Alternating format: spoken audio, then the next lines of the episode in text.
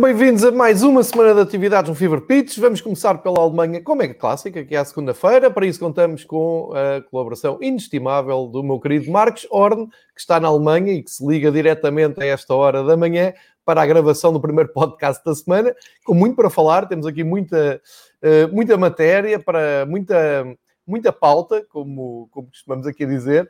E, eh, antes de mais nada, dar as boas-vindas ao Marcos. Marcos, bom dia, muito obrigado por eh, mais uma vez estares aqui connosco.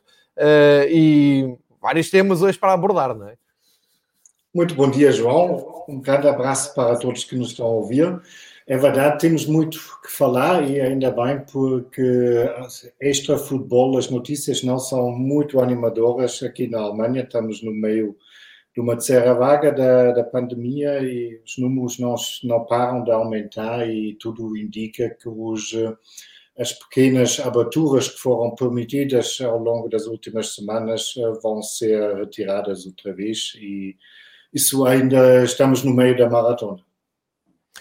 Aí, como aqui, eh, sempre que se há, às vezes nem é preciso haver grande abertura, mas uh, tem sido um, eu acho que é transversal na, na, Europa toda, um pouco para todo o mundo, enfim. Uh, é por isso que tentamos aqui também tornar o dia das pessoas um bocadinho melhor, pelo menos quem gosta de futebol e especialmente quem gosta de futebol alemão. Ficar aqui com uma horinha para se entreter, seja a visualizar o episódio aqui no, no YouTube, seja a ouvir nos seus fones ou nas suas caminhadas, ou alguns a correrem, como sabemos que temos alguns, alguns clientes que eh, fazem o, o seu joguinho a ouvir aqui a nossa conversa sobre o futebol alemão. Ora bem, hoje vamos falar sobre a jornada 26, uh, ah, destaque para o Bayern, o Stuttgart e o Eintracht e o Union. Vamos falar também de, das fugas de divisão que se continuam a consumar e trocas uh, de posição nos lugares mais delicados da Bundesliga. Vamos falar da próxima jornada, que será já só 3 e 4 de abril. Também o rescaldo e o sorteio da Liga dos Campeões, saber o que é que o Marcos acha uh, do futuro imediato das, dos clubes alemães na, na Liga dos Campeões. Uh, convocatória de, de Joachim Löw, começa agora a sua despedida da seleção com uh, a preparação dos jogos que vêm da fase de qualificação para o Mundial e a lenda, o, um dos meus ídolos de miúdo, Lothar Matthäus, fez 60 anos e também vamos falar sobre isso. Fica aqui uma espécie de introdução para verem que isto é muito bem preparado uh, para, e para começarmos, para, para prendermos também o público, não é? Uh, como se faz nos, nos programas a suspense. Exatamente. Uh, olha, Marcos, a jornada 26 começou na, na sexta-feira com a vitória do Leipzig em Bielefeld, tudo normal aqui. o Leipzig tinha que dar continuação àquela perseguição ao Bayern, para o Bayern sentir pelo menos uma pressãozinha. Um, e depois tivemos jogos por sábado e domingo, sendo que tu escolheste aqui dois para, para destaque. Um, e vamos começar exatamente pelo Bayern com o Stuttgart. Uh, que eu volto aqui a repetir a minha ideia. Eu, a, a, minha vida era um bocado aquela, era um bocado ser adepto com lugar cativo no Bayern e ter aquelas crises monumentâneas de Ei, nos primeiros minutos ficámos sem um jogador, foi expulso, e o Stuttgart está a fazer um bom campeonato, está ali a meio da tabela, isto vai ser muito difícil. E, e foi, foi muito difícil, não foi? Foi 4-0 para o Bayern ao intervalo. Foi, são estas as crises do Bayern que eu eh, gostava de ter e que tenho falado aqui. É uma grande resposta do Bayern e é um grande momento do Lewandowski. Uh, acho que o Bayern se está a preparar para uma reta final uh, avassaladora, um pouco à imagem do que aconteceu no ano passado, e podemos ter aqui um ciclo do Ansi Flick que se falou, falámos nisso na semana passada, sobre o facto do Ansi Flick poder uh, uh, chegar à Alemanha ou à seleção alemã, e parece-me que esse cenário está cada vez mais longe, e acho que o reinado do Ansi Flick em Munique está para continuar, mas tu vais nos dizer da tua justiça e como é que tu viveste toda esta jornada, em especial os jogos que escolheste. Uh, é verdade, João. Uh, aquela expulsão do Davis aos 12 minutos parece que foi um balão de oxigênio para o mundo, uh, que depois massacrou o Stuttgart, que é uma das maiores equipas fora de casa nesse campeonato. Lewandowski, três golos, todos na primeira parte.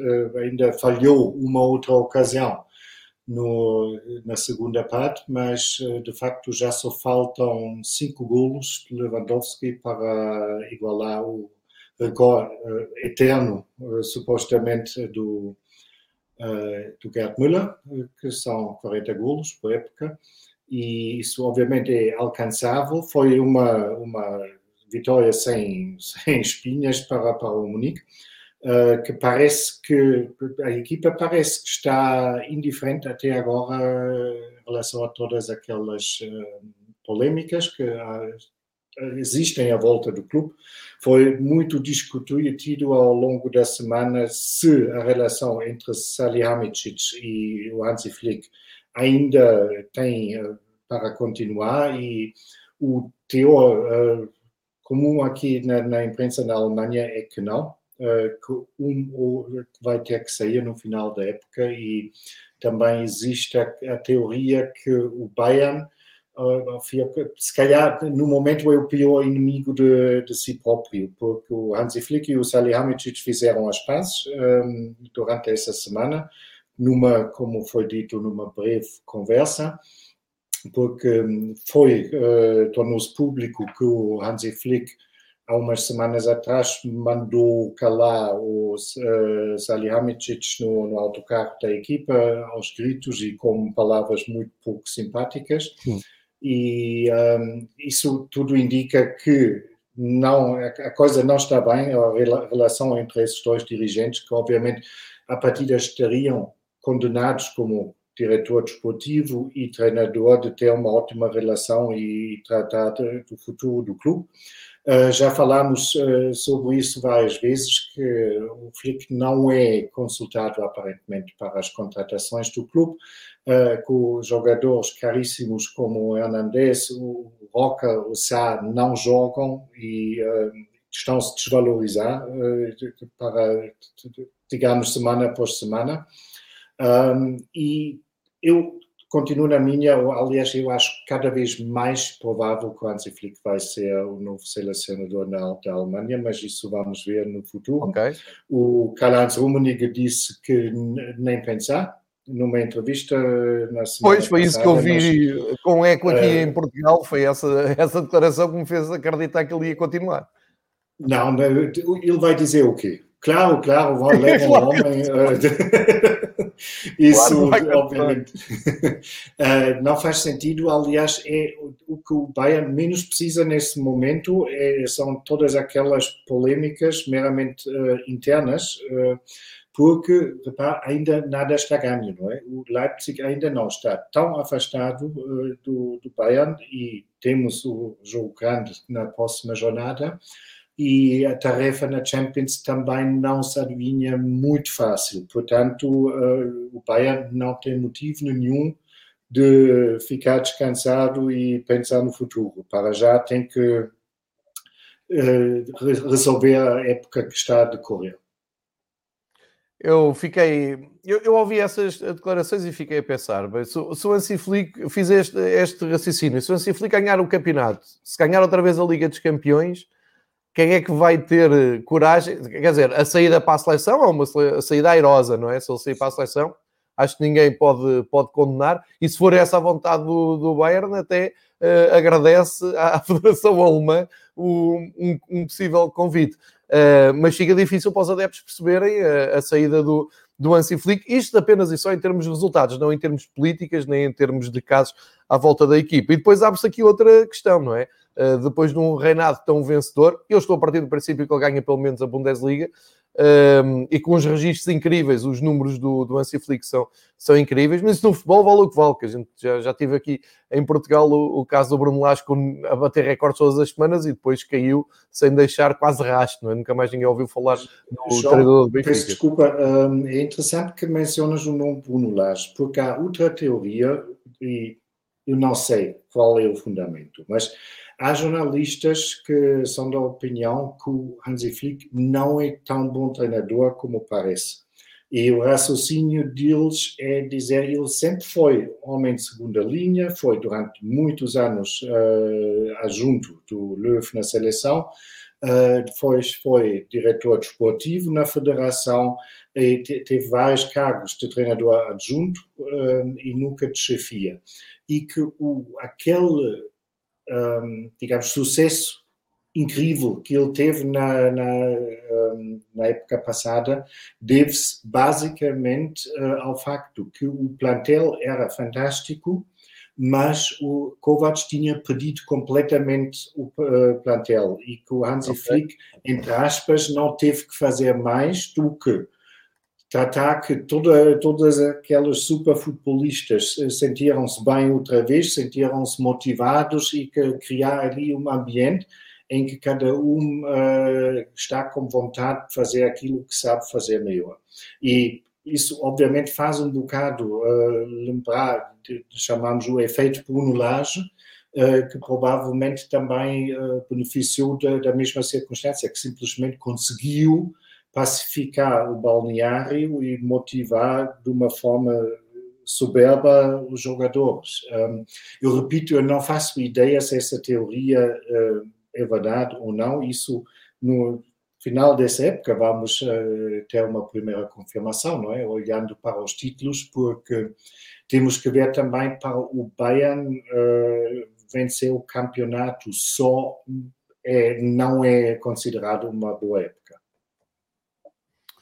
É, é uma questão muito, muito interessante e a, a tua visão vista daí é completamente diferente da periférica que nós temos aqui. Eh, estás a, a, aqui a dar dados muito mais concretos e que fazem todo o sentido colocar em questão, pelo menos, eh, esse, esse futuro. Mas não querendo antecipar isto tudo, e estamos aqui a falar em hipotéticos cenários e estamos a falar de, de um contexto uh, especial, Uh, não quero também fazer futurologia, já sei que tu não tens a tua bola de cristal, mas uma, um exercício muito rápido e muito descomprometido. Uh, consegues imaginar um sucessor para o Hansi Flick no, no Bayern, um sucessor um, ehm, perfeito, aquele ideal para pegar no, no trajeto do Bayern, caso isto tudo que estamos aqui a falar se, uh, se confirme? Achas, acreditas que os máximos dirigentes do Bayern já tenham alguém em mente ou será um exercício difícil? Um, eu estou convencido que tem alguém em mente, porque seria muito arriscado uh, de, de, ignorar que existe uma um, possibilidade real do Hansi Flick sair no final da época, seja por vontade própria ou por vontade de dirigentes, porque isso não sabemos, João, não é? Um, é muito complicado, a minha bola de cristal não mostra assim caras uh, muito nítidas. eu, sinceramente, aqui quem vai logo uh, à baila é o nome do Jan Nagelsmann, uh, como sucessor, no sentido que iriam enfraquecer o rival direto, e, ou mais direto no momento, um, e iriam segurar um treinador com muito futuro. Um, eu, pessoalmente, eu acho que o Julian Nagelsmann ainda não se devia juntar ao Bayern, porque ele tem apenas 33 anos, ele tem um campo fantástico para trabalhar em Leipzig. Eh, ele tem bastantes meios, ele pode trabalhar em comparação com aquilo que é a realidade e a normalidade em Munique. Ele pode trabalhar com toda a calma e um, eu, como o Julian Nagelsmann, uh, sabemos, uh, está sempre a escutar o nosso programa, fica já aqui o conselho de ainda ficar um, uma, uma, ou duas épocas um, em Leipzig, porque eu acho que talvez o passo seria prematuro. Mas, assim, respondendo mais concretamente à tua pergunta, João, eu, é muito complicado, porque eu não estou a ver um treinador sem contrato que podia servir ao interesse do Bayern. Ou seja, isto ainda vai mexer mais com os xadrez dos treinadores no, no próximo Sim. ano, porque se, se, acontecer isto que estamos aqui a, a prever, da, da partida do Ansi Flick, o Bayern tem que ir buscar um nome que não, uh, ou, ou, que tendencialmente não, não vai gerar grande confusão nem grandes polémicas, que é isso que o, que o Bayern não, não precisa. E se, Mesmo se fosse dirigente do Bayern, iria olhar para alguém que já tem provas dadas. E o Nagelsmann pois. não tem isso. Ele, o, tudo indica que o Nagelsmann vai ter um futuro brilhante, mas em termos de títulos tem zero e um, o Bayern já experimentou isto uh, há não muito tempo com o Niko Kovac e não se deram uh, muito bem. Eu estou convencido que o Nagelsmann tem mais bagagem do que o Kovac, que não é mau treinador, atenção, mas eu iria colocar o Nagelsmann, tudo indica, num patamar superior, mas de facto estamos a falar de um treinador ainda muito jovem e em certos eh, níveis pouco uh, experiente. Eu, eu, eu, eu, iria apostar num, num nome mais conceituado.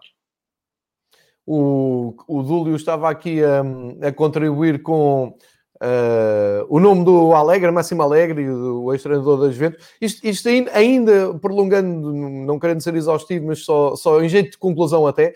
Uh, repara, Marcos, eu, eu, estava aqui a pensar, quando vi o Dúlio a falar no, no Alegre, estava a pensar, os últimos dois grandes treinadores do, do Bayern, aqueles treinadores que foram uh, absolutamente intocáveis, enfim, tiveram os seus momentos, mas que me lembro assim de cabeça, posso estar a ser injusto, mas é o é o Pep Guardiola, que foi para a Alemanha fazer uh, o seu capítulo de Bundesliga.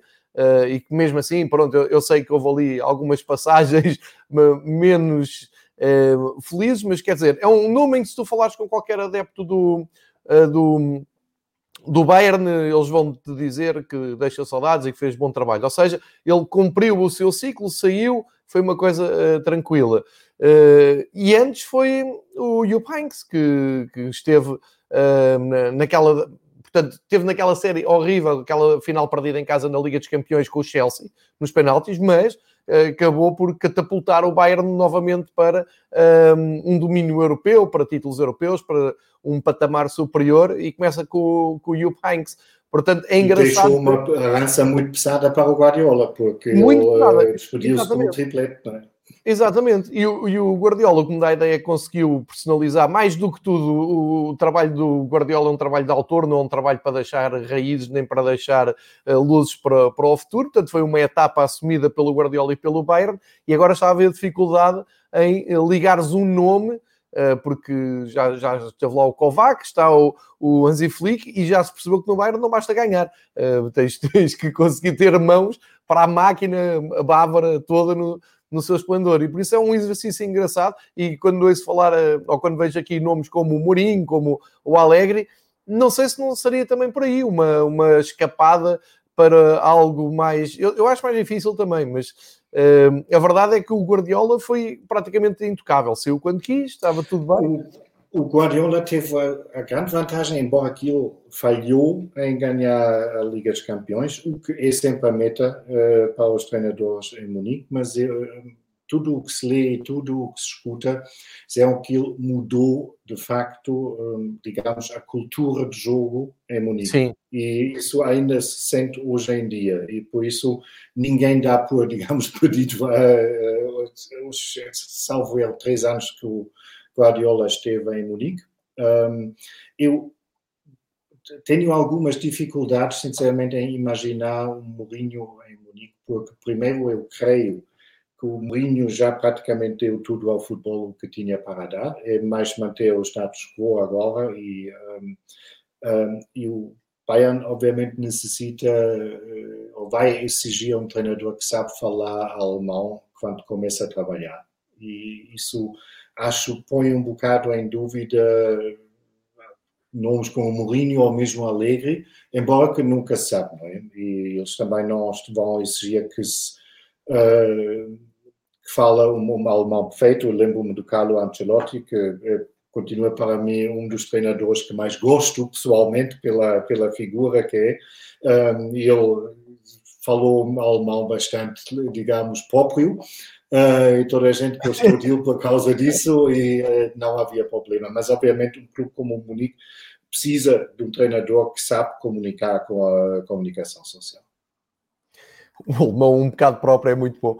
Uh, vamos então fechar o capítulo do, do Bayern, entretanto, e o Carlos Teixeira há pouco estava a perguntar exatamente, eu perguntei há pouco ao Marcos, mesmo com a vitória na Champions, vitória no campeonato, a coisa pode, pode cair por estas vicissitudes que o Marcos partilhou aqui connosco. Carlos Teixeira, isto é outro nível Uh, estamos a falar do, do Bayern e não é fácil compreender, mas vamos acompanhar esta reta final, mesmo que o Bayern vai ter uh, ainda o desafio da Liga dos Campeões. O campeonato não está no bolso, portanto, temos ainda aqui muita coisa uh, para ver. E se houver falhanço do Hansi Flick, então aí é que não há salvação possível dentro deste contexto. Antes de falarmos do, do Eintracht Frankfurt, um, ehm, vou-te pedir aqui um comentário a algo que apareceu hoje e que de manhã apareceu como um rumor, mas um, a esta hora já é, é dado como certo.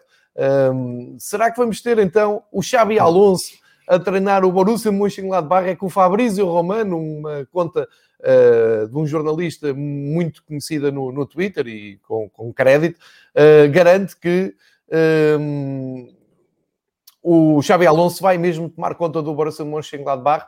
Uh, o, o acordo está a ser agora feito uh, e vai tomar a conta, vai, vai suceder ao Marco Reus. Entretanto, dizer que o Mönchengladbach uh, despediu-se da Liga dos Campeões, tal como, como era esperado, mas um, ehm, também tal como era esperado, regressou às vitórias finalmente na, na Liga Alemã. Uh, acabou com uma série horrível de resultados e conseguiu ganhar, imagine-se a quem, ao Schalke 04, pois claro, uh, batendo por 3-0 em Gelsenkirchen, na equipa do Schalke, e assim regressou uh, às vitórias, soma agora 36 pontos uh, e talvez haja alguma paz agora para Marco Rose uh, até ao fim. Como é que vês a chegada do Xabi Alonso? Achas que isto tem pernas para andar? pode ser uma saída possível? Vês isto com, com desconfiança? É um nome engraçado, não é? Pode, pode agitar ali o, a Bundesliga. Bem, uh, caso que se confirme a notícia, uh, seria uma excelente uh, novidade para a Bundesliga, porque o Xabi Alonso é um dos monstros do futebol europeu, não há, não há mais nada a dizer sobre ele. Quem avançou com a notícia foi o jornal Bild, hoje da manhã, embora que é o Correio da Manhã aqui da Alemanha, o Bild, um, é provavelmente o jornal que está mais próximo do futebol. Uh, normalmente é uma, uh, uma fonte uh, bastante credível e eles não especularam, eles afirmaram que o treinador, o Xabi Alonso será o novo treinador do Mönchengladbach. Caso que se confirma, eu diria apenas, iria provar mais uma vez os elogios todos que fazíamos ao longo desses programas ao diretor desportivo Max Eber, do Borussia Mönchengladbach, porque isso foi, o Xabi Alonso é um nome que até ontem nunca ouvi falar em relação ao Mönchengladbach. Uh, o Xabi Alonso, recordes, um, quando terminou a carreira de jogador em Munique, uh, foi para o Real Madrid, começou como treinador nas camadas jovens e agora, no, no, neste momento, é treinador da equipa B do Real Sociedad, uh, que está na, no primeiro lugar da, da terceira divisão, em Espanha. Um, Xabi Alonso, obviamente, é um treinador ainda muito inexperiente, mas já deu os primeiros passos e, precisamente por, por isso, acho aquela aquela contratação fazia todo o sentido, porque, obviamente, para o Xabi Alonso seria prematuro juntar-se a um nome ainda mais sonante, mas o Mönchengladbach é um clube com muita tradição na Alemanha, quase pode-se dizer um clube, um clube, mítico, pela história que tem. É um clube com aspirações uh, europeias, é um clube que esse ano nada corre bem, uh, portanto também não teria uma herança demasiado pesada, uh, olhando para a época.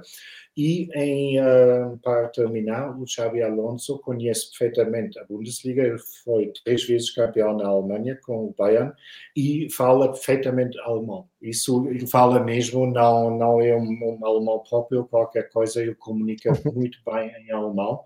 E, obviamente, eu diria, caso que se confirme, era mesmo uma excelente uh, notícia. Também me parece que é pelo menos um, um nome muito interessante. Também fiquei surpreendido, foi, foi hoje de manhã, já muita gente estava aqui a, a tagar as nossas contas no Twitter para saber se íamos falar disto ou não, e cá está já a reação um, em, em, primeira mão e, e, e pedi-te mesmo um comentário porque começo a ver aqui algumas contas conceituadas, aquelas que, que têm, eh, costumam acertar uh, a falar em contactos avançados e, portanto, mais uma vez os elogios aos dirigentes do Mönchengladbach, como tu disseste, que acabaram por ter uma saída completamente original e, e, não esperada. Agora sim, vamos olhar então para o jogo do Eintracht e do Union. Mais uma, uma grande jornada para entrar em Frankfurt, goleou a União Berlim, eh, mantém-se ali em zona de Liga dos Campeões, agora com mais 4 pontos que o Dortmund, que resolveu uh, empatar, já vamos falar nisso, viu o Holland a sair muito uh, desesperado de campo, já, já vamos conversar ah, sobre não isso. utilizar outra palavra. Entrou de camisola, já, já vamos falar nisso. Um, até escolhi a, a, imagem do Alan completamente desolado para, para ilustrar um, aquele preview que aparece no, no, YouTube, porque acho que vale, vale a pena ver o, o menino, é? ele faz cara de menino, aquele animal selvagem que marca golos de toda a maneira e feitio. Uh, também fica uh, meio amoado quando as coisas correm mal. Mas uh, o Eintracht, já não há aqui palavras, a verdade é que não ganhava há três jogos, vinha do, de uma derrota em, em, em Bremen e depois dois empates seguidos com o Stuttgart e também com o Leipzig nada de eh, muito preocupante, nem nada de. Eh, aliás, com o Leipzig até um grande empate, nós eh, elogiámos aqui, e agora recebeu o União, que era é uma das equipas sensações. Eu diria que até jogaram aqui as duas das equipas mais um, ehm, surpreendentes deste campeonato, a juntar também ao Stuttgart, talvez.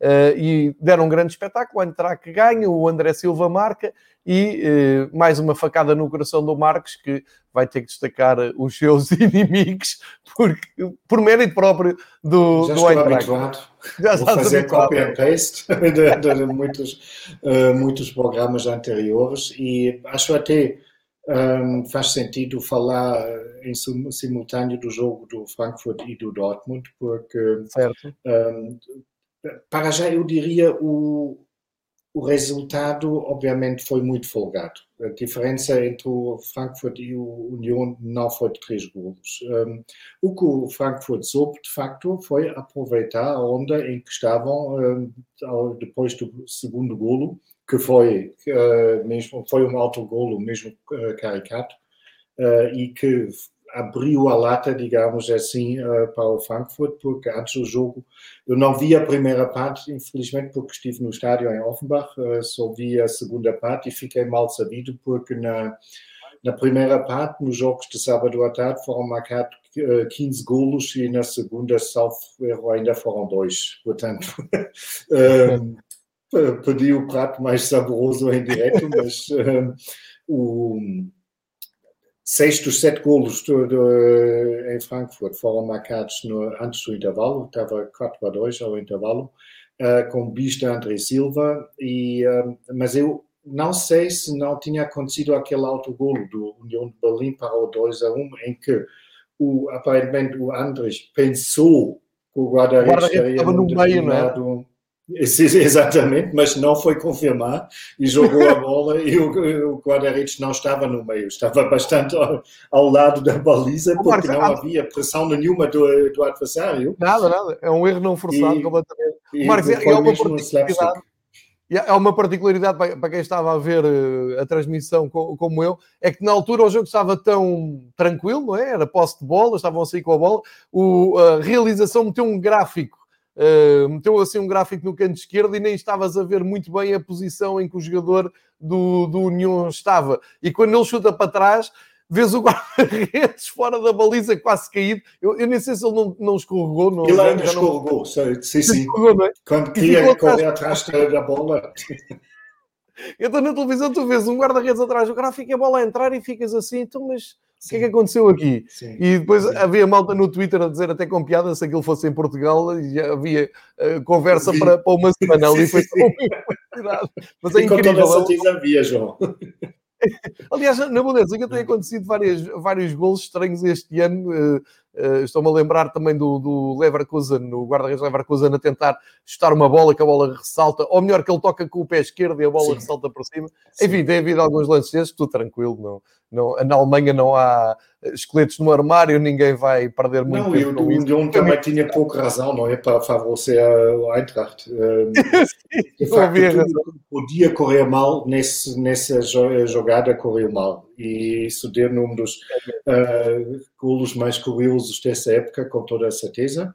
Um, e Pronto, o André Silva marcou dois golos uh, outra vez, tal como uh, o Erling Haaland para o Dortmund e salvou o, o BVB né, porque o Colônia surpreendeu com uma exibição muito forte contra um Dortmund uh, que não estava nos seus melhores dias e um, o Colônia estava a ganhar 2 a 1 até aos 90 minutos, quando o Haaland uh, resolveu de empatar o jogo e com isso salvou uh, o Dortmund de perder quase de vez o comboio para a Champions. Um, o, apesar da boa exibição, o Colônia caiu para o 16 lugar. Foi futebol, às vezes, também um bocado injusto, porque se calhar foi a melhor exibição de, desta época do Colônia. Uh, mas, obviamente, mesmo assim, tem esse resultado tem um sabor amargo para o Dortmund, porque como tanto o Wolfsburg como o Frankfurt ganharam, a diferença abriu-se ainda mais para o quinto lugar. É, exato, eu ia aqui buscar só para contextualizar em termos pontuais, o Dortmund soma 43 pontos, fica com mais 3 com o Leverkusen na luta pelos lugares na Liga Europa. Um, abrem para o Leverkusen que perdeu também, o União de Berlim, eh, tendo perdido o jogo, também fica um, ali a dois pontos do, do sexto lugar. Uh, o Dortmund, como eu disse há pouco, fica a 4 do Eintracht Frankfurt. Não está fácil, como tu dizes, entrar na Liga dos Campeões. Ainda não é uma toalha tirada ao chão, mas está, está difícil, mesmo pela uh, inconstância de, de, exibições do, do, do, da equipa do Haaland. Uh, e isto faz com que, como tu disseste, o Colónia nos últimos 5 jogos conseguiu somar dois pontos apenas.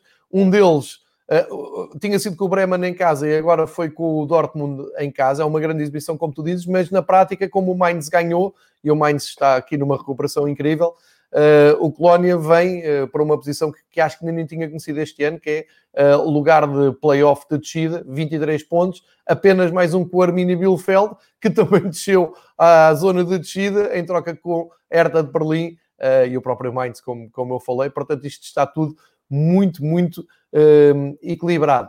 Uh, eu estava a falar do momento que, que vi do, do Alan. Uh, primeiro porque acho que vale a pena olharmos para, para a lista dos, dos melhores marcadores e já agora uh, deixar aqui uma, uma palavra para o Silas do, do Stuttgart, que nós... Sim, uh, esqueci de mencionar isso, é verdade, João. Temos, temos aqui elogiado, não é?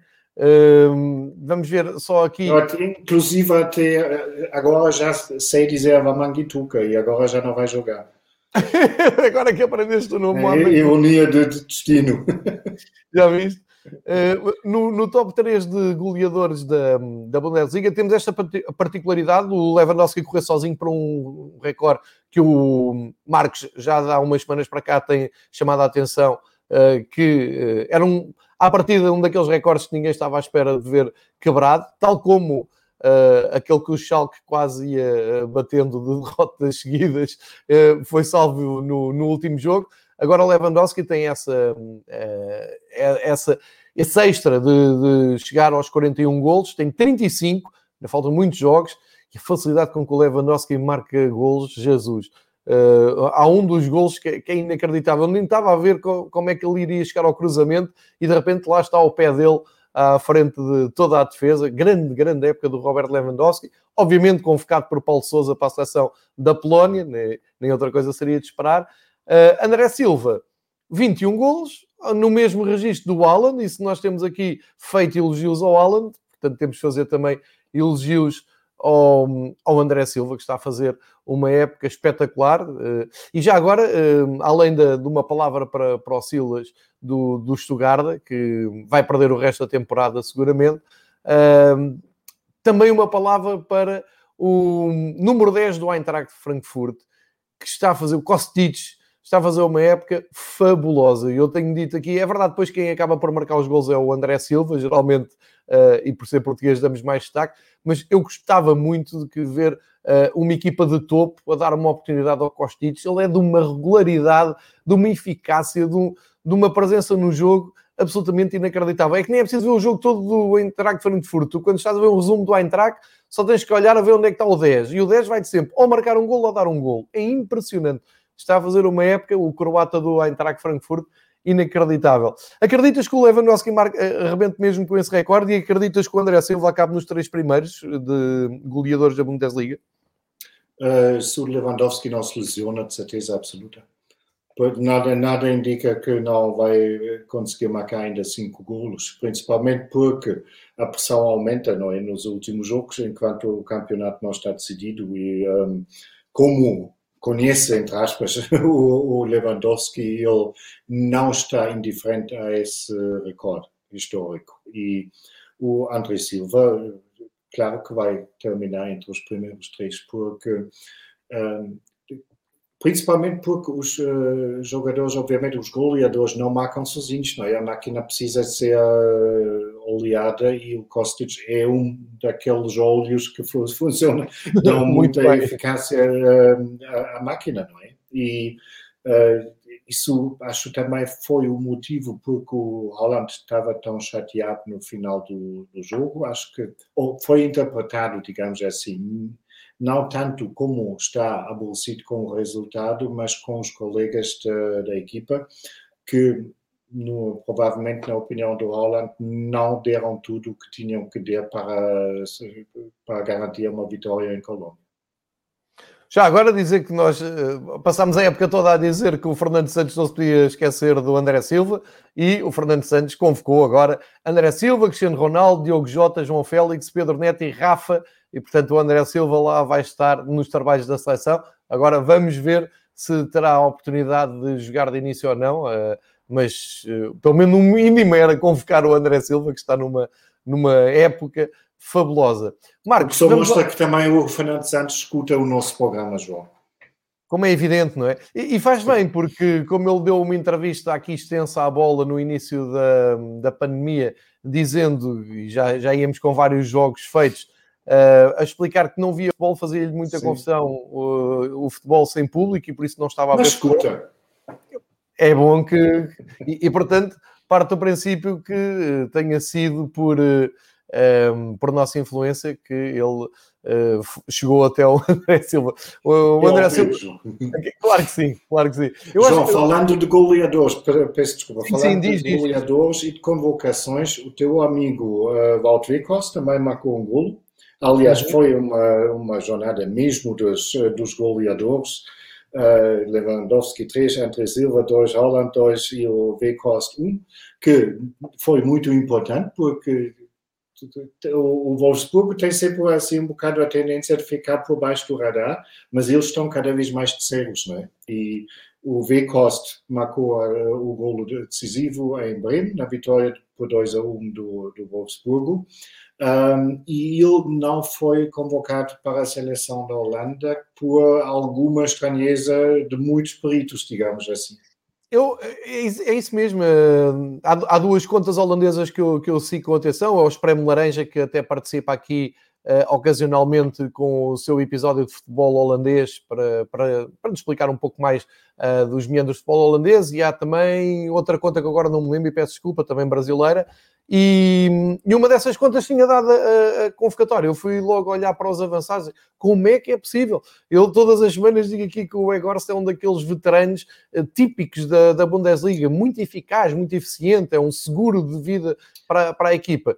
E não parece que a Holanda, nesta altura, ou os Países Baixos agora, como, como se tem que dizer, tem uma frente de ataque assim tão avassaladora, com goleadores tão bons que possam dispensar um jogador que hoje em e dia. ainda é por cima é um veterano com apenas 28 anos, não é? Ele não é assim tão velho. Ah, sim, sim. Eu quando digo, não, não, digo é que sim, ele não sim, é sim. um jovem da formação, sim. Digo é que é um. Veterano das batalhas.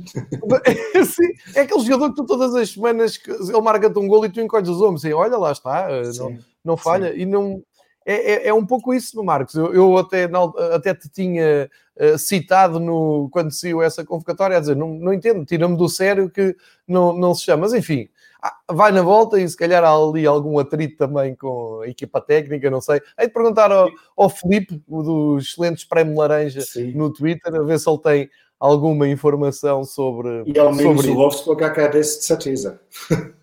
Ah, isso agradece certeza, certo? ele, ele, ele apanha, aliás, deixa-me só, hum, deixa-me só recordar, o Wolfsburg está, exatamente, não, não, tendo ganho o jogo, o Wolfsburg está absolutamente imparável uh, rumo à Liga dos Campeões, sim. Uh, se lhe derem menos visibilidade, se calhar eles até agradecem, que não devem ter muito interesse sim, sim. em vender.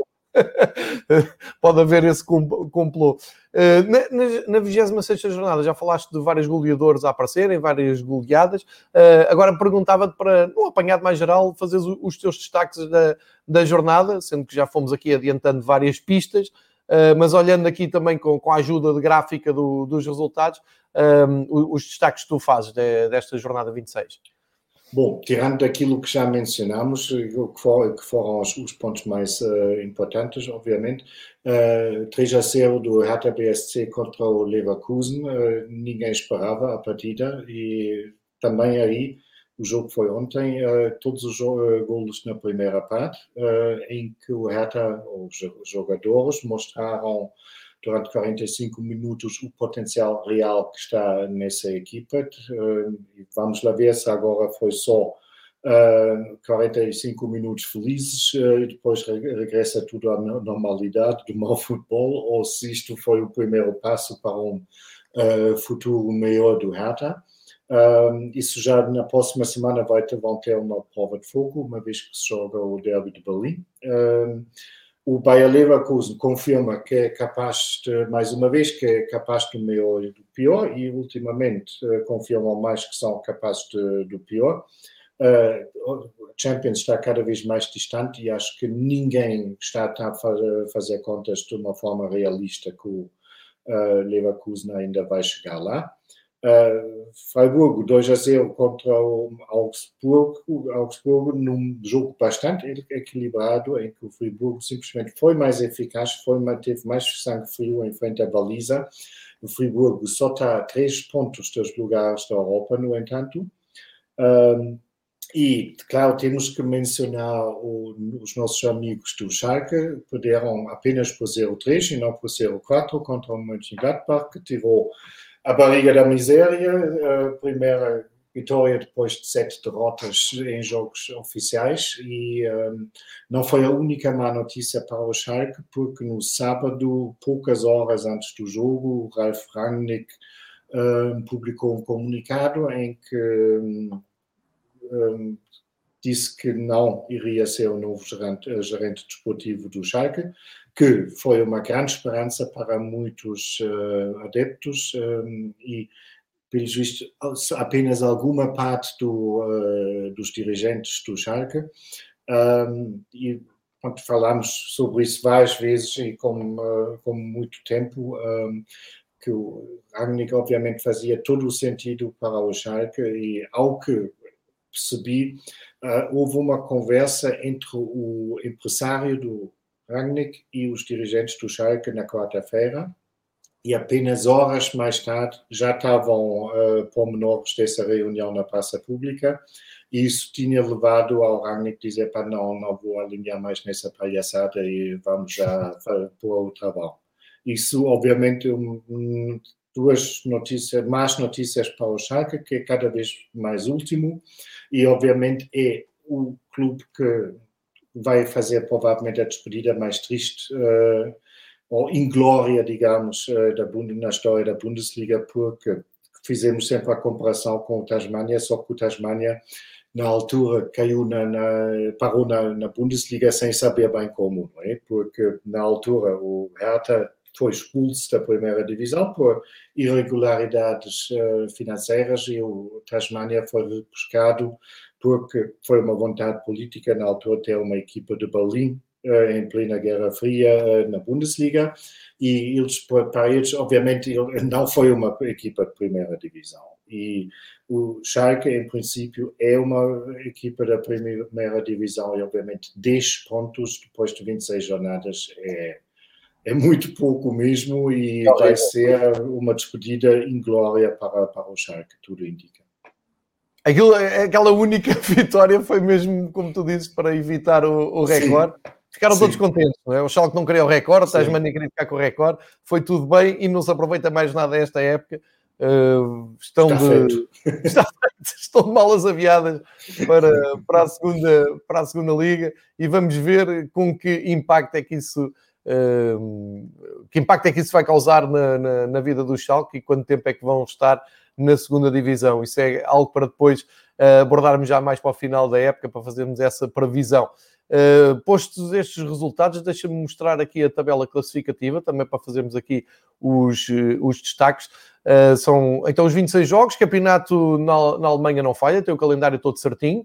Uh, tudo igual na luta pelo título. Bayern e Leipzig separados por 4 pontos. Leipzig a tentar ganhar os seus jogos todos à espera de uma interrupção do Bayern, que me parece difícil de acontecer, mas lá está, como o Bayern, e já vamos falar nisso a seguir, continua na Europa, nunca se sabe ali entre jogos na, na Europa se não poderá haver um cansaço, uma ressaca mal curada, e o Leipzig aproveitar, sendo que está no horizonte esse jogo de abril entre Bayern e Leipzig em Munique, que pode muito bem eh, clarificar a situação do título. Depois, muito interessante a situação do Wolfsburg e do Eintracht Frankfurt, que parecem confortáveis a lugar de Liga dos Campeões. Seria incrível para o Wolfsburg e para o Eintracht entrarem nos milhões da Liga dos Campeões. Seria um boost financeiro uh, para os seus orçamentos uh, incrível e poderia uh, levá-los, se calhar, até para uma nova dimensão enquanto clubes de, a lutar por algo mais na, na Bundesliga. Mas vamos ver, porque ainda há muito campeonato. O Dortmund Uh, como disse há pouco, com 43 e o Leverkusen com 40, continuam ainda com esperanças mais tenues de chegar à Liga dos Campeões. Depois o União de Berlim e o Freiburg, que estão ali logo no sétimo e oitavo lugar, ótimos campeonatos. Já agora incluir aqui o Stuttgart, que está a fazer um ótimo Sim. campeonato, não me canso de dizer, eles vieram da segunda divisão. O Mönchengladbach parece ter voltado à normalidade para pelo menos estancar a queda livre. E depois, uh, Offenheim e Werder Bremen também parecem mais ou menos tranquilos.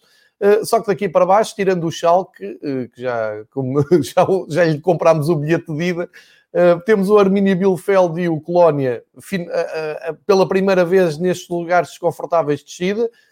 Mainz, Hertha de Berlim, não sei se aqui o Augsburg e o Bremen e o Offenheim estão a salvo de alguma... De Eu alguma acho que sim. Eu acho que sim. É?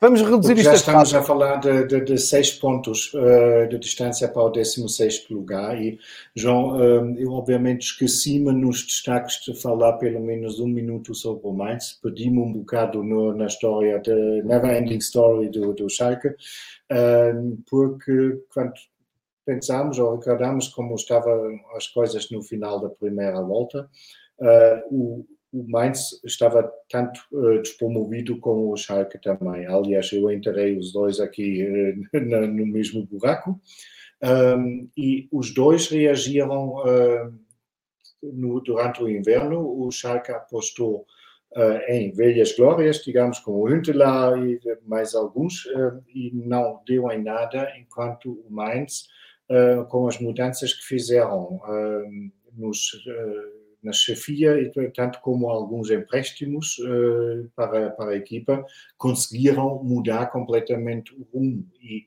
uh, eu acho isso uh, é, é, quase, é mesmo uma sensação para mim, porque é, é sensacional, porque o Mainz, eu estive a hoje da manhã, a última vez que o Mainz não esteve no lugar da despromoção foi na primeira jornada. E desde então estavam sempre enterrados lá embaixo e um, cons conseguia acreditar e arranjar forças nessa luta de semana após semana é de tirar o chapéu e no momento eu acredito até que o mais psicologicamente até está em vantagem porque eles devem estar com alguma crença agora dizer pá, isto é possível e nós vamos conseguir fazer aquilo e com isso um, Vamos lá ver agora o Hertha como se vão comportar, mas o Mainz está tudo menos pedido eh, para já. É, e eu devo-te lembrar, meu caro amigo Marcos, que há umas semanas olhei e disse assim: calma, que o Mainz conseguir ir ganhando aqui e ali uns jogos em esforço, pode ainda lutar. E tu, com o teu pessimismo natural, disseste: hum, não parece. Portanto, já dois Hertas jogam porque eu também disse que o Mönchengladbach ainda tinha uma palavra a dizer na fase de grupos da Liga dos Campeões e tu olhaste para mim com pena, pensaste, coitado, não, nada disto. não, mas fico, fico contente, o Mainz é, uh, fico contente e, e, é sempre, eu acho que é sempre, Então, é, é, proporcional, é tão agradável ver uma equipa que está quase enterrada, está quase condenada, e nós, nós os dois temos aqui, se calhar na primeira volta várias vezes, que Mainz e Schalke não iriam conseguir sair. Mas é engraçado ver a fuga à, à despromoção, como inversamente proporcional é uh, ver o drama de um Colónia de repente e um Arminia Bielefeld, que já elogiámos aqui muitas vezes, uh, de repente aqui em lugares de, de descida. Uh, mas é como tu dizes, eu acho que vai ser aqui uma luta muito animada até ao fim. Uh, e, e, o facto de não, de não incluirmos Offenheim, o Bremen e o Augsburgo é porque estas três equipas vão perder pontos, podem perder pontos. O que não, o que não é previsível é que o, o quarteto de, que segue atrás ganhe 3, 4, 5 jogos seguidos para os ultrapassar Sim. facilmente. Essa é, é, isso é, é uma questão quase matemática, não é? Sim. Passados, uh, passada a jornada 26, lembrar que, uh, se não me engano, acho que entra já para a semana, eu estou aqui a olhar para o calendário, portanto estamos a 22, acho que a partir de agora é seleções, uh, não, acho que não há mais compromissos de jogos internos, uh, porque a próxima jornada, e ajuda-me Marcos se eu estou a dizer a verdade, a próxima jornada já é em Abril e depois da paragem das seleções, é isso, não é? É o fim de semana da Páscoa. Muito bem, então vamos, vale a pena olharmos também para esses jogos, depois vale. olharemos com mais atenção. Uh, não, não, não nada agora esta paragem, não é? Estávamos aqui numa, numa, numa sequência, numa dinâmica boa, mas é isso. Dia 3 de abril e dia 4 de abril é quando regressa o campeonato. Mas não é uma paragem assim, uh, é uma paragem de uma semana, não é? É um fim de semana sem, sem futebol. Acho que, acho que é isto. Estamos a 22, exatamente. Não há no 28, voltamos a, a dia 3. Então, uh, marquem na vossa agenda de sábado, dia 3. Temos logo um, um, enorme jogo de cartaz a partir das duas e meia, na, naquela série de jogos das duas e meia tradicional da Bundesliga. Temos o Dortmund e o Eintracht de Frankfurt, é um dos jogos imperdíveis. Depois, é uma final para o Dortmund. Uma final para o Dortmund, um match point autêntico para, para, o, para o Dortmund. Uh, depois temos três pontos para o Leverkusen, porque joga com o Schalke. Uh. Bom, no Leverkusen nunca se sabe, não é? Isto, é, isto também está, está a complicar, tens razão. Está a complicar muito. Mas eh, eu geralmente olho para o calendário e vejo quem é que pode eh, reabilitar a sua posição e é quem joga com o Schalke e portanto vou acreditar que o Leverkusen vai conseguir voltar às vitórias. Temos o Wolfsburg com o Colónia, o Mainz com o Arminia Bielefeld é outro jogo incrível por razões opostas, não é? Pela fuga uh, à Sim. descida. Também é uma final. É uma final também. Augsburg, Offenheim, Leipzig, Bayern de Munique, que é o tal grande jogo. Ah, eu disse que era em Munique. Olha, peço imensa desculpa atrás, esqueçam tudo o que eu disse atrás. Eu estava convencido que o jogo é em Munique, mas claro que não. Agora está-me a vir à, à, à, cabeça até o jogo da primeira volta com muitos golos em, em Munique. Foi, foi aqui uma falha minha. Claro que o jogo é em Leipzig no dia 3, às 5, às 5 e meia de Lisboa, uh, absolutamente imperdível. E depois esse jogo no sábado, até temos aqui um jogo à noite que é muito raro na, na Alemanha, não me lembro de jogos ao sábado à noite. À noite, às 7 e meia. Porque não há na sexta à noite. Precisamente. Das eleições. Então empurram para sábado à, à noite. Temos o Borussia de Mönchengladbach com o Friburgo, para ver se o Borussia um, ehm, dá sequência ao regresso às vitórias. E para domingo fica Stuttgart da Bremen, União Herta, Marcos, grandes jogos aqui. É, é uma jornada com, com, jogos incríveis, não é? Sim, sem dúvidas. É, isso, pronto, o derby da capital vale uh, por si só e, obviamente, com o fosso cá no momento entre o suposto pequeno e o suposto grande, ainda torna mais apetecível. Um, e, pronto, não vale a pena falarmos sobre o Leipzig contra o Bayern, toda a gente sabe, e Uh, Dortmund-Frankfurt vai, certeza, também garantir algum, alguns momentos de suspense. Eu estava aqui à procura de, da outra jornada, mas nós vamos ter tempo, não vale a pena estar também a embrulhar aqui isto demasiado, porque nós para a semana voltamos e para a semana, um, quando voltarmos, será já para falar praticamente de seleção e recordamos aqui depois a agenda uh, para não perdermos nada, porque isto agora são 15 dias sem uh, falarmos da, da, Bundesliga, mas ficou aqui muito bem explicada toda a situação. Um, vamos, vamos ter saudades da Bundesliga, mas vamos também começar uh, a entusiasmar-me. Eu, eu entusiasmo sempre com estas coisas das seleções, com a corrida ao Mundial. Uh, vamos esperar que isso uh, tome conta da ordem do dia. Entretanto, ainda agarrando na atualidade, antes de falarmos dos jogos da seleção e do Mataus, vamos falar uh, do sorteio da Liga dos Campeões. O que é que tu achaste, Marcos? Tu que costumas ser mais comedido do que eu na análise aos clubes alemães na UEFA, o que é que achas das possibilidades do Bayern e do Dortmund de, enfim, de seguirem em frente? Uh, e, e, agora até me está a dar uma branca, mas eu acho que se, no melhor cenário até se podiam encontrar na final, não era? Eu acho que sim, mas é, não, não é? tenho certeza também, mas não vai acontecer. Será a despedida do... E acabou aqui a reedição vamos, vamos assistir à despedida do Dortmund nessa eliminatória. Eu, sinceramente, falta-me qualquer imaginação que o Dortmund vai eliminar o City. Uh, simplesmente não, não tenho essa imaginação, não sei se tu acreditas nisso, mas. Eu não eh, acredito, mas uh, consigo imaginar o Alan a irritar o Guardiola, tenho essa esperança que pelo menos haja. Sim, talvez porque marca um golo, mas vão, vão, vão levar 4 ou 5. 4 ou 5, está bem. Sim, mas eu, não, não, fora de brincadeira, não estou a ver maneira que o Dortmund uh, eliminar o City e um, foi mesmo provavelmente o pior que podia, podia ter eh, saído do, do pote para, para, o, para o Dortmund. Uh, mas pelo menos assim tem uma despedida honrosa e eu diria para esse Dortmund, quartos de finais da Liga dos Campeões já, já não é nada mal. Agora é vimos a instabilidade é, da, da, da, equipa ao longo da época. Um, esperemos que vai ser tudo um bocado mais equilibrado, porque os oitavos de finais uh, da Liga dos Campeões já foram, epá, foram muito pouco interessantes. Foi, foi fraco para mim porque foi, estava completamente desnivelado. O, porque praticamente sabias depois da primeira mão quem se iria qualificar e quem não. Os únicos, muito Os únicos jogos uh, interessantes foram mesmo Seria Dortmund e Porto Juventus. Foram Isso os únicos em que valeu a pena ver até a final dos jogos, porque não sabias o que iria sair, não é? E um, isso esperemos que agora vai ser mais interessante e de certeza que o jogo do Bayern contra o PSG promete muito é a reedição uh, da final da época passada, um, com um ligeiro favoritismo, diria, para, para o Bayern, mas isso não vai ser fácil. De qualquer maneira, uh, vou Podem-se só... encontrar os dois teoricamente na meia final, não é?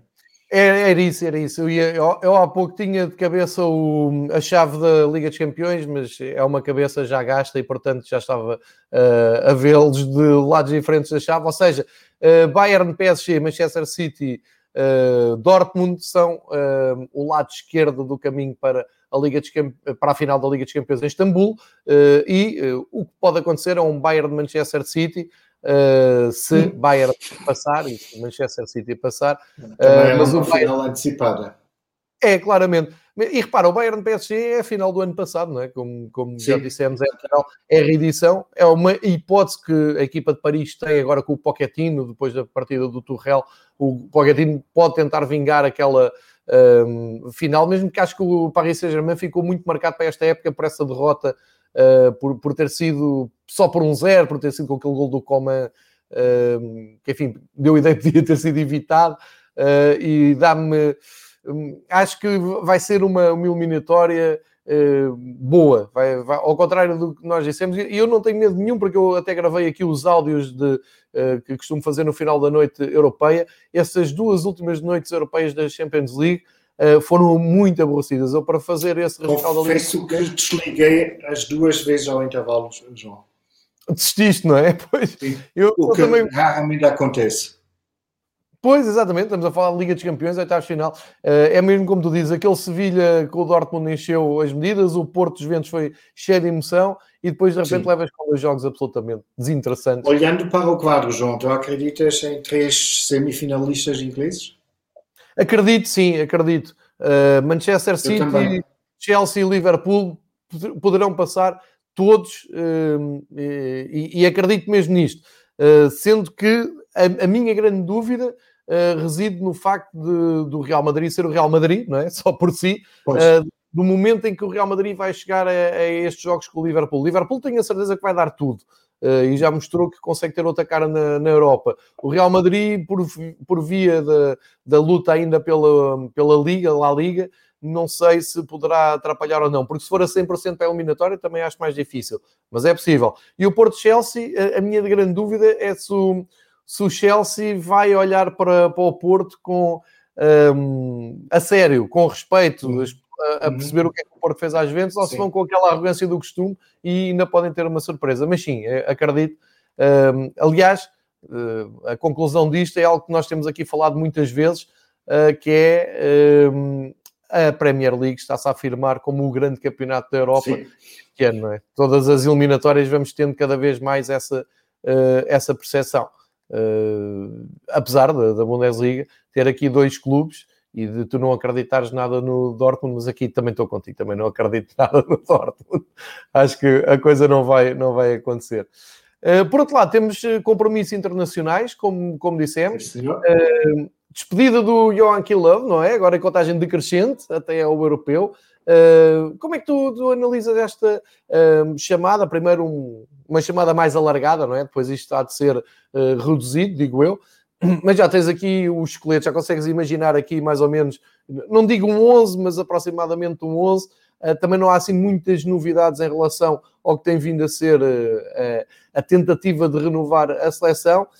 mas eu diria, Marcos, que aqui as boas notícias para o Joaquim Lovo até têm a ver é com um, a evolução individual de jogadores como o Kai Havertz, como o, o Timo Werner, pela chegada do Tuchel uh, ao Chelsea, serão talvez Sim. o Kundogan, que está muito bem no, no, no, no City, uh, os jogadores do Bayern estão em grande momento, portanto, uh, consigo imaginar aqui uma melhoria da seleção alemã, que vai ter dois jogos, que eu agora de cabeça... Três. Não, sabes quais são os jogos? São três, até, João. 25 eh, de março, uh, Alemanha e Islândia, em Duisburgo, portanto na Alemanha. Certo. Depois 28 de março, uh, em Bucareste, Roménia, Alemanha. E na quarta-feira, 31 de março, Alemanha, Macedônia do Norte, outra vez em Duisburgo. Boa. E okay. todos os jogos às 19h45 de Lisboa. Muito bem. Como é que vês esta convocatória? Alguma surpresa, algum destaque, alguma expectativa em relação aos três jogos? Surpresa, surpresa, mas uh, assinalar que o Jamal Musiala, de 18 anos, e o Florian Wirtz, de 17 anos, foram pela primeira vez chamadas. Uh, não sei se isto já leva algum indício para, para o torneio depois, mas uh, com isso, obviamente, o Löw também assegura que o Musiala também já não vai desertar para a Inglaterra, é? porque tinha essa hipótese e decidiu-se pela Alemanha. E, um, obviamente, também um destaque para, o, para falar mais uma vez bem dos meus amigos uh, do Frankfurt, para o regresso do Armin Younes uh, à seleção. Ele já teve, esteve cinco vezes uh, com a camisola da seleção alemã, mas isso foi em 2017, quando ele ainda jogou no Ajax. E um, é um médio ofensivo que dá nas vistas e de que maneira uh, durante essa época no, na, com a camisola do Eintracht Frankfurt, mais um. é um médio ofensivo com origens libaneses uh, que foi formado em Mönchengladbach e depois mudou para o Amsterdão e depois foi para o Nápoles e em Nápoles as coisas não correram nada bem e acho que também esteve várias vezes lesionado e o Frankfurt contratou uh, antes dessa época e o resultado está visto a todos, não é? Faltam os muito prováveis regressos do, do Thomas Müller e talvez também do Hummels, mas um, isso foi um, claro a partida que, caso que são chamados, uh, será só para o torneio e não agora para esses três jogos para a qualificação. Muito bem, vamos seguir uh, esses jogos. Aliás, uh, eu, falei em dois jogos, é o clássico, mas já me apercebi que quase todas as seleções vão tentar fazer três jogos. Isto é um calendário muito apertado. Uh, enfim, é, teimosia da UEFA ter feito a Liga das Nações, que nós aqui demos moral e acompanhámos, mas eu avisei na altura, o calendário depois ia ficar mais apertado, porque também resolveram uma coisa inteligente, que é fazer um Mundial no inverno do próximo ano e vão precisar de fazer as qualificações em contrarrelógio para, tá. não é? Para te dar algum ânimo ainda, João, uh, que sei que, que tu uh, vibras muito com a seleção da Alemanha. O Joachim Löw quer começar o ano com um ponto de exclamação e prometeu dar uma alegria aos adeptos. Portanto, vamos lá ver o que nos vai esperar nesses três jogos. O que eu espero da seleção alemã é um aquecimento estiloso para o campeonato europeu que vão ganhar na, no verão. É isto que eu espero. Não, não, espero menos que isto. Ao contrário dos alemães, que não acreditam na seleção, cá estou eu para é ajudar. cá estou para ajudar toda essa, um, esse, um, essa moral. Uh, e se eu gosto da seleção alemã, como diz o Marcos, e se eu acredito sempre em grandes uh, torneios da, da, Alemanha, muito se deve a este senhor que vamos falar a seguir, uh, e muito se deve a esta imagem icónica que o Marcos mandou, e que é uma das minhas imagens preferidas de sempre do futebol, porque juntam três coisas. Um grande jogador, Lothar Matthäus, que foi um dos jogadores que eu mais gostei de ver, uma camisola absolutamente épica, aquela camisola revolucionária da Alemanha, foi estreada em 1988 para o europeu uh, em casa da Alemanha, que acabou de forma uh, trágica naquelas meias finais com a Holanda, que ainda hoje Sim. não recupera, e aquele troféu, coisa linda, uh, que quatro anos antes tinha estado nas mãos de Deus, nas mãos de Maradona, eh, e que aqui no Itália 90 uh, acabou por passar de mão, literalmente, porque a Alemanha uh, de Beckenbauer ganhou a Argentina de Maradona, Beckenbauer sendo treinador, obviamente, uh, e esta é uma das grandes imagens grande mundial que fez o Lothar Matthäus. tive a oportunidade de o ver ao vivo algumas vezes em Lisboa, tanto pela seleção alemã, como pelo Bayern de Munique, num jogo que não quer falar, como pelo Inter de Milão, que fui ver de propósito ao lado numa meia-final entre uh, Sporting e Inter de Milão, uh, que era o Inter de Milão. O primeiro jogo que a Alemanha fez com o campeão uh, do mundo foi no Estádio da Luz com Portugal. Também estive nesse jogo. Ah, também estiveste? Sim, sim, sim. Foi durante o ano em que vivia em Lisboa. Ah, maravilha! Eu fui campeão do mundo em Lisboa. Estás a ver? Muito bom. Eu fui ver esse jogo já da luz, foi uma loucura. Estivemos juntos no estádio. Estivemos juntos no estádio, é verdade. Já em, no, em pleno outono, uh, com, eu absolutamente fascinado. Uh, e agora, eu estou a pensar, Portugal ganhou esse jogo? Não, foi um empate. Foi um empate, exato. Portugal ganhou, foi no Estádio das Antas. Um, num Portugal-Alemanha com... Não, Portugal-Holanda, talvez, sai das Antas. Bem, a minha memória já está toda queimada, mas lembro-me desse jogo e lembro de. Ah, não, e atenção, Marcos, eu fui para esse jogo com amigos meus, com quem ainda me dou, que podem provar o que eu estou a dizer, de camisola da Alemanha. é, sentar-se, é, a equipa alemã entrar e a malta olhar para mim e dizer: que é parvo, não é?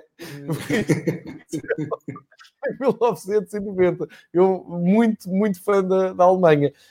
Um, mas, para dizer, os 60 anos do Lothar Matheus acabam por. Uh, é uma instituição dentro do futebol da, da Alemanha, não é? É respeitado é. por todos ou, ou, tem esta ideia errada? É cada vez mais respeitado porque foi algum, durante algum período foi bastante gozado aqui, por, uma vez porque ele não, digamos, ele tem a tendência de se exprimir às vezes de uma forma infeliz e ele tem um forte sotaque da, da região de onde ele vem.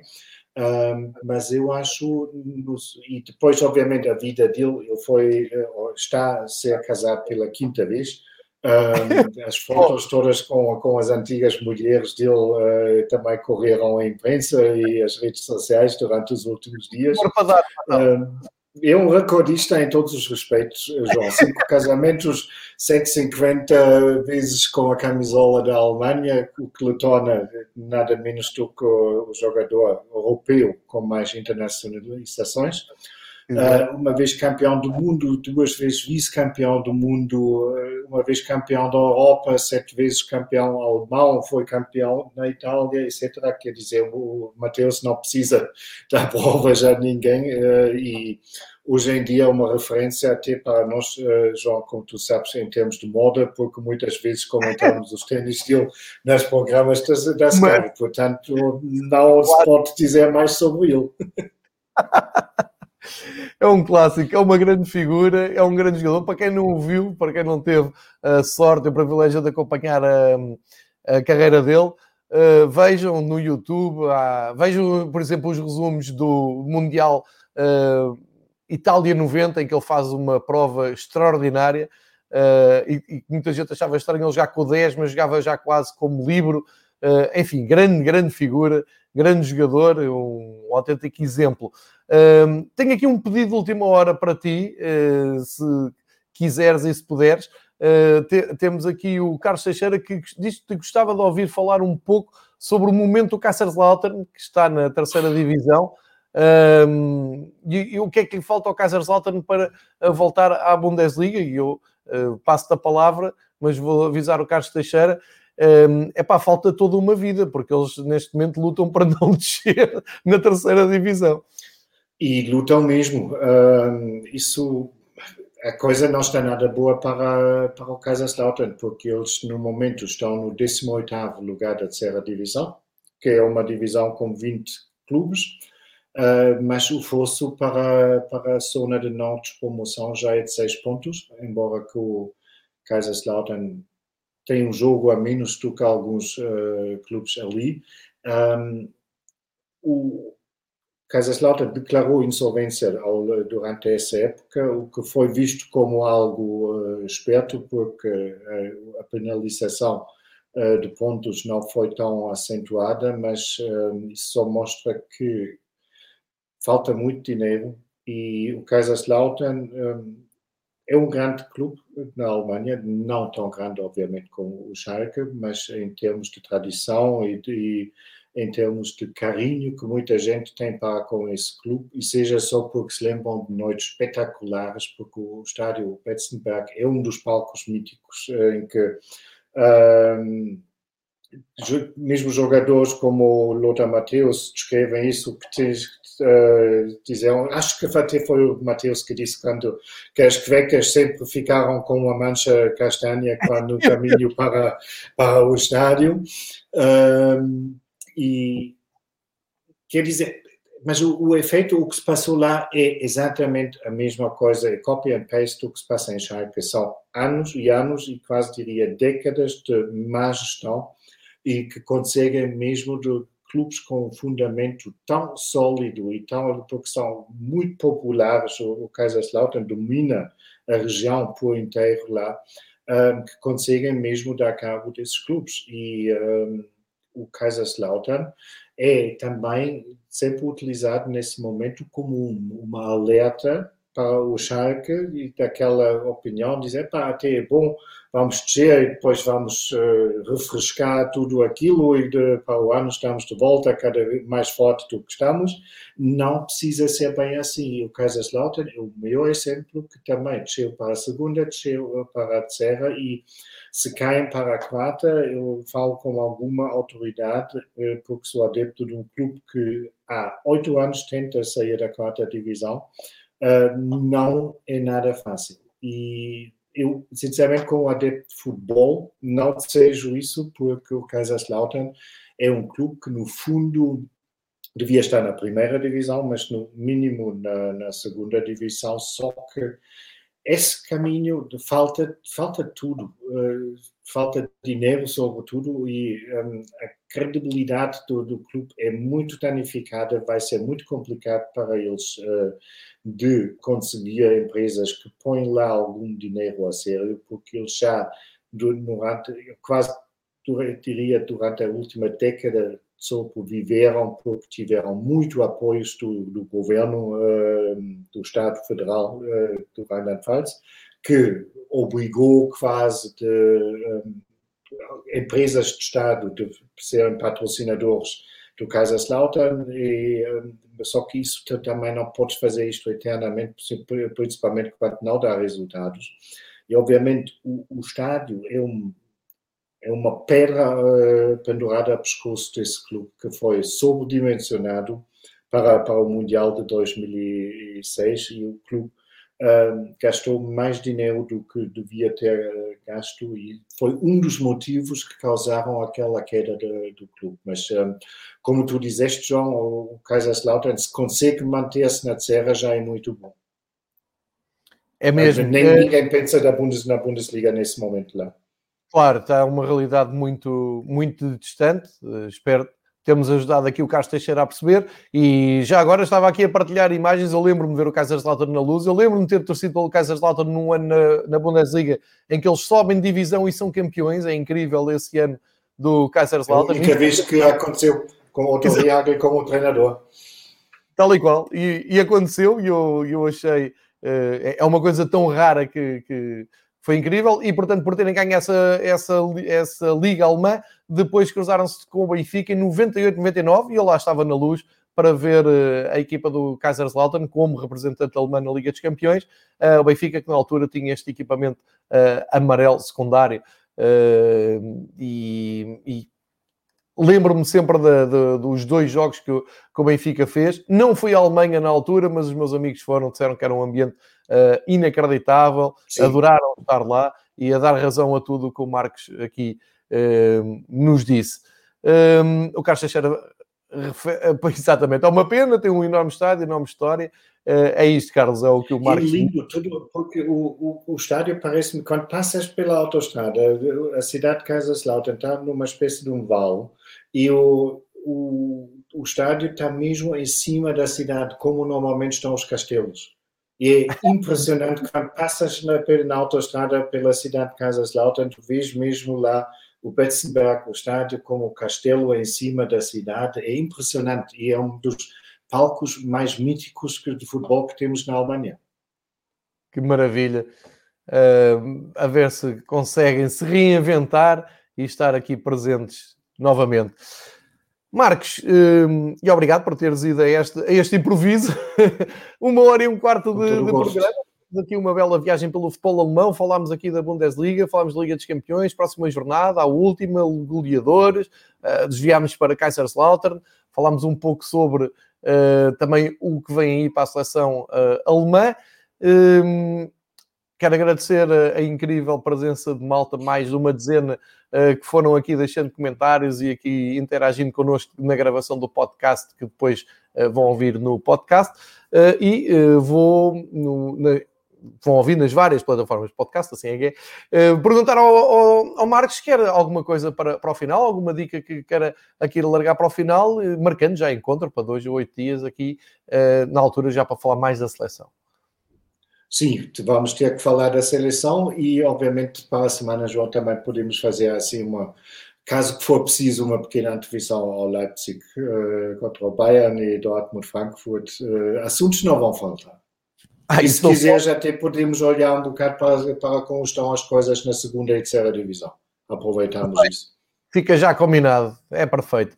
Um, eu, eu até vou uh, citar a voz de uma pessoa que me é muito próxima que diz assim: Não, isto é impressionante, mesmo quando não há campeonato, não há jogos, não há nada, está tudo parado, estás ali uma hora a falar sobre futebol alemão com o Marcos. Não sei quem é que é pior, se é tu ou o Marcos, são palavras de pessoas que seguem com atenção Uh, e proximamente este episódio, e que não percebo que até vem com um, um, um piquinho de ironia, não é? Não se percebe estas uh, observações. É um prazer falar contigo de futebol, Marcos, e partilhar. É tudo mesmo.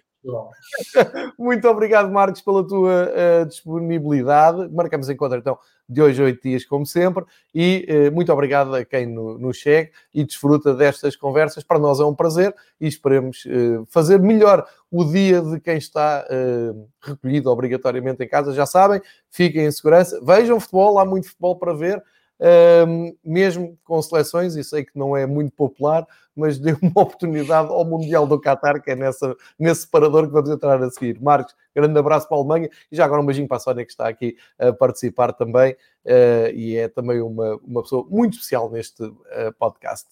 Até para a semana, Marcos. Um abraço para todos.